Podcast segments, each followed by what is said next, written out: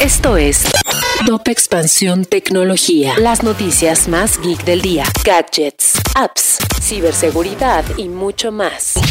Soy Ginger Yabur y este jueves 18 de agosto te traigo tu dosis de noticias geek. Tecnología. En el Hot Fashion los fraudes también están de moda. Esta semana se está llevando a cabo el Hot Fashion, la campaña de moda más relevante en el e-commerce.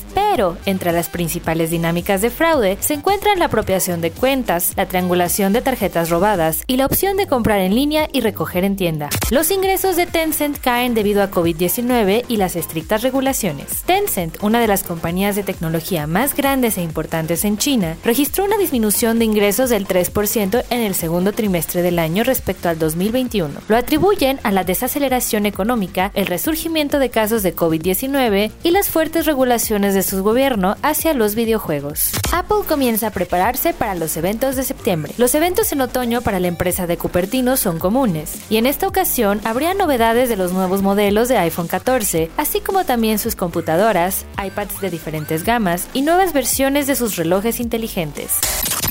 Si quieres saber más sobre esta y otras noticias geek, entra a expansión.mx, diagonal tecnología.